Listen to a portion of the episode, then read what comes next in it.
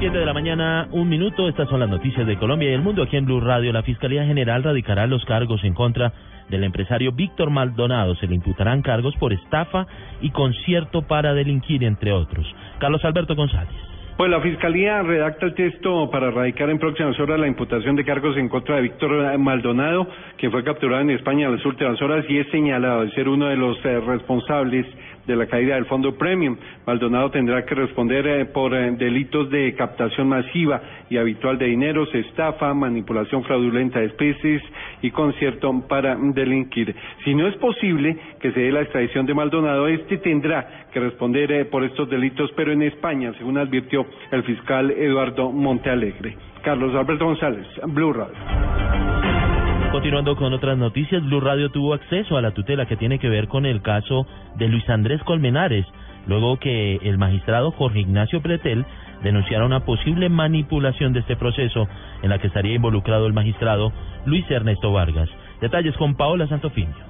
Un nuevo capítulo se abrió en la crisis judicial de la Corte Constitucional luego de que el magistrado Jorge Ignacio Pretel decidiera denunciar públicamente a su colega Luis Ernesto Vargas de supuesta presión para seleccionar una tutela. Pretel indicó que en noviembre de 2014 Vargas Silva le solicitó seleccionar la tutela radicada por Laura Moreno en el caso Colmenares. Durante la realización de dicha sala, el magistrado Luis Ernesto Vargas Silva me propuso intercambiar una insistencia presentada por mi despacho para que yo accediera a seleccionar la tutela interpuesta por Laura Moreno. Indicó que aunque asistirá a la citación que le hizo la Comisión de Acusación de la Cámara de Representantes, él recusó al secretario de esa entidad. Pero es impuesto por el fiscal general de la Nación y por lo tanto lo he recusado. El señor fiscal Eduardo Montalegre se quiso tomar la comisión de acusaciones.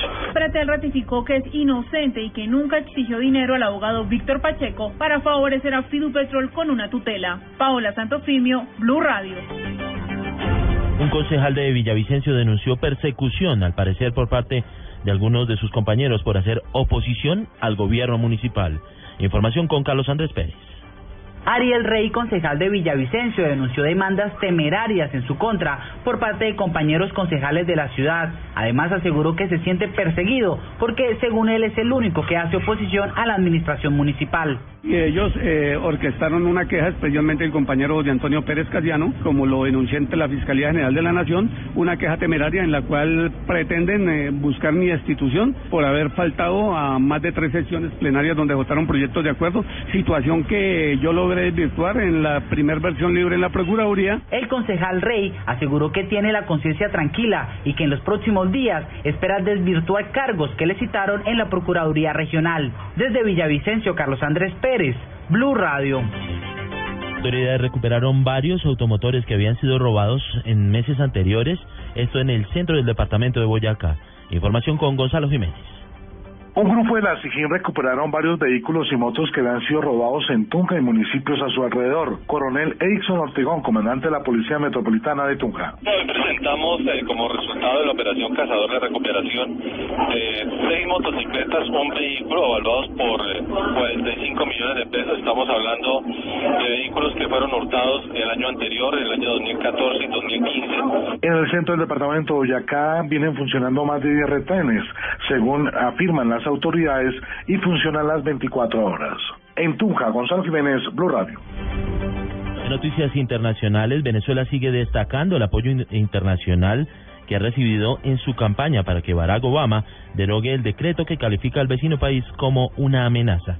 Miguel Garzón. La canciller venezolana Delcy Rodríguez aseguró que la comunidad mundial se moviliza para solidarizarse con Venezuela ante el decreto de Estados Unidos que señala a ese país como una amenaza, lo que el gobierno de Nicolás Maduro califica de agresión. las organizaciones internacionales que han manifestado no solamente su apoyo a Venezuela, sino que consideran absolutamente violatoria a este decreto ejecutivo del presidente Barack Hussein Obama, violatoria del derecho internacional, violatorio de los principios y propósitos de la Carta de las Naciones Unidas y violatorio del buen comportamiento entre los estados basados en la amistad y cooperación entre las naciones. Rodríguez informó que fue entregada a la Embajada de Estados Unidos en Caracas una nota de enérgica protesta en rechazo a esa orden ejecutiva que aboga por el diálogo sobre la base de la igualdad y la soberanía. Puntualizó además que en las declaraciones y comunicados internacionales se aprecian mensajes al gobierno de Estados Unidos para que derogue el decreto y asimismo llaman a respetar los principios del derecho internacional, así como piden encontrar una solución pacífica a este impasse diplomático. Miguel Garzón, Blue Radio. Noticias contra reloj en Blue Radio. Noticia en desarrollo cuando son las 7 de la mañana, 7 minutos.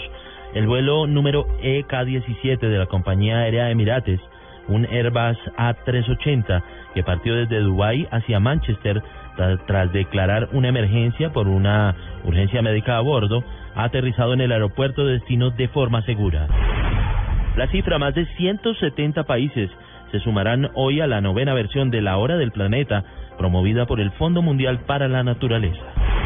Quedamos atentos a la página web de la Comisión Electoral Independiente de Nigeria, que ha sufrido hoy un ataque informático en plena jornada electoral en la que los nigerianos elegirán al próximo presidente de ese país.